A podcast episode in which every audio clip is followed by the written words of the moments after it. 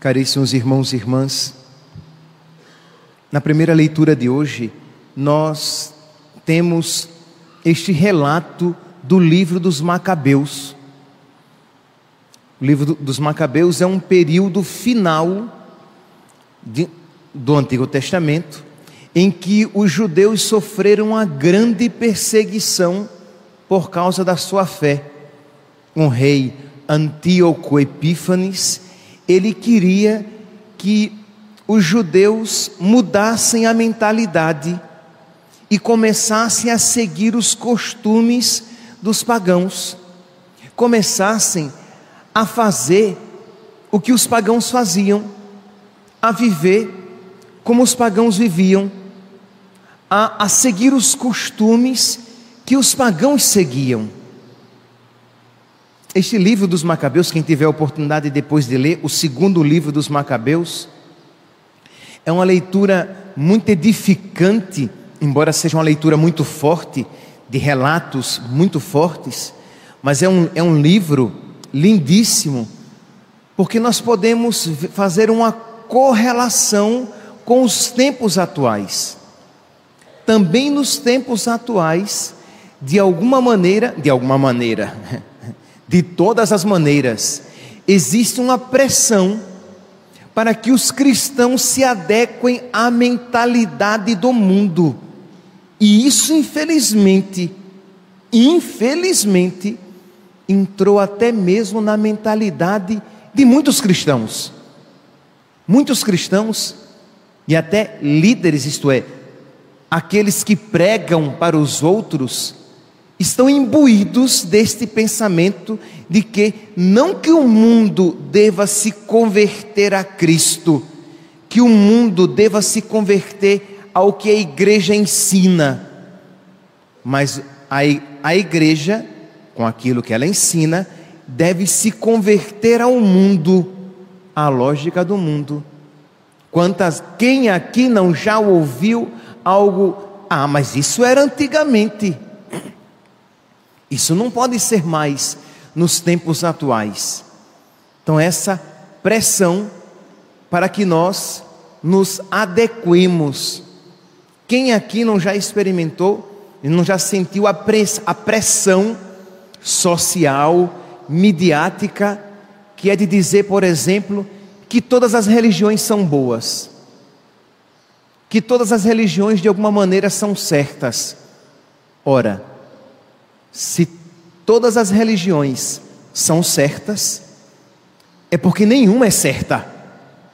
Porque se é verdade, por exemplo, que Jesus Cristo é Deus, que Ele é o Filho de Deus enviado à terra, não pode ser verdade aquilo que Maomé ensina, aquilo que o islamismo apregoa.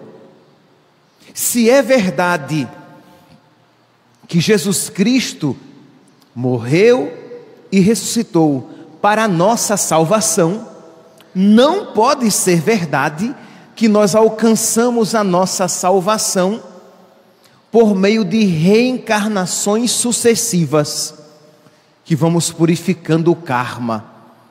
Não, não há possibilidade de ser cristão, católico, e seguir os ensinamentos espíritas. Ou uma coisa está certa, ou o ensinamento cristão de dois mil anos está correto, ou o ensinamento espírita está correto. Não há como dizer que todas as religiões são boas, estão certas, são verdadeiras, que tanto faz uma coisa como outra.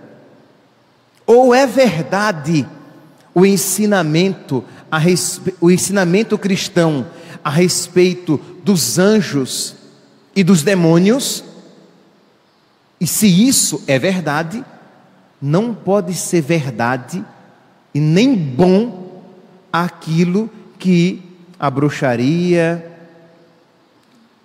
o bandismo, candomblé, religiões afros ensinam. Quer dizer, eu não posso dizer que é tudo a mesma coisa. Ou uma coisa, ou outra. Ou é verdade que é necessário aceitar Jesus Cristo para alcançarmos a salvação, já que toda a salvação nos vem por Jesus Cristo e passa pela sua igreja? Ou, se isso não for verdade, para que é que nós vamos nos gastar e morrer pregando para os índios, como é o caso hoje dos santos que nós celebramos, São Roque Gonzales, São Roque Gonzales, Santo Afonso Rodrigues e São João del Castilho. Eles acreditavam, isso é católico, eles acreditavam que precisavam evangelizar os índios, que os, que os indígenas precisavam conhecer Cristo para alcançar a salvação. Foi por causa disso que eles morreram. Ora, se ninguém precisa se converter, se o índio não precisa se converter, se o que o índio tem já é muito bom e suficiente, para que é que os missionários foram para lá morrer? Compreende? Mas o que é que, que querem colocar na nossa cabeça de que não, é tudo bom, é tudo certo, que o índio continue sendo um bom índio e como pagão ele vai alcançar a salvação e o muçulmano seja um bom muçulmano e como um bom muçulmano vai alcançar a salvação e o cristão sendo um bom cristão vai alcançar a salvação. Mas isso, meus santos, é a mentalidade do mundo de relativismo religioso, em que tudo é relativo. Esta não é a fé cristã. Esta não é a fé de dois mil anos. E nós já vemos um reflexo disso na primeira leitura de hoje, belíssima. Um velho de 90 anos, doutor da lei, Eleazar, era um dos principais doutores da lei, nós poderíamos dizer, é, era um líder religioso. Né? Não era, não é o equivalente a um padre, mas era um líder religioso. E aí, os judeus, muitos judeus começaram a aderir aos costumes do rei Antíoco Epífanes, que estava querendo que ele seguisse os costumes pagãos. E um dos sinais era o que? Comer carne de porco. Existiam outros. Eles iam adorar as imagens dos deuses pagãos, a imagem do imperador, eles, ir, eles não iriam mais circuncidar as suas crianças, eles iam jogar, queimar e jogar fora o livro da lei, o Antigo Testamento, e eles iam, dentre eles, um dos sinais, comer carne de porco. Mas é assim, é sutil. Começou pela carne de porco, mas por onde passa boi, passa boiada. Então é apenas um, um artifício. E o velho Eleazar percebeu muito bem e disse: Eu não como, pode me matar. Caminhou espontaneamente para a tortura da roda, porque aqueles que não comessem carne de porco seriam colocados na roda. A roda era uma tortura, a pessoa era deitada numa roda, numa grande roda, e eles iam esticando os seus membros até desconjuntar braço, perna, tronco, e enquanto isso ele ainda era torturado. Então era algo horrível. E este homem de 90 anos caminhou espontaneamente para a roda e disse: Pode me matar, mas eu não vou renunciar à minha religião. Eu não vou renunciar as leis do meu Deus. E diz então que, como ele era um homem honrado, um homem até mesmo que tinha muitas amizades, os amigos vieram a ele e disseram: Olha, faz assim, nós iremos preparar uma carne segundo os seus preceitos, só que só você vai saber. E aí você come. E ele diz: Isso não é digno de um homem da minha idade. Porque se eu fizer isso, os outros vão achar que eu comi carne de porco e vão seguir o meu mau exemplo e vão renunciar às leis de Deus. Eu prefiro a morte. Eu prefiro a morte a renunciar à minha religião. Eu prefiro a morte a levar que outros, seguindo o meu mau exemplo, renunciem também às leis de Deus. E diante disso, eles disseram: versículo 29. E consideraram loucas as palavras que ele acabara de dizer. Ele é louco, ele poderia se livrar da morte, ele poderia se livrar da tortura, e ele não se livrou.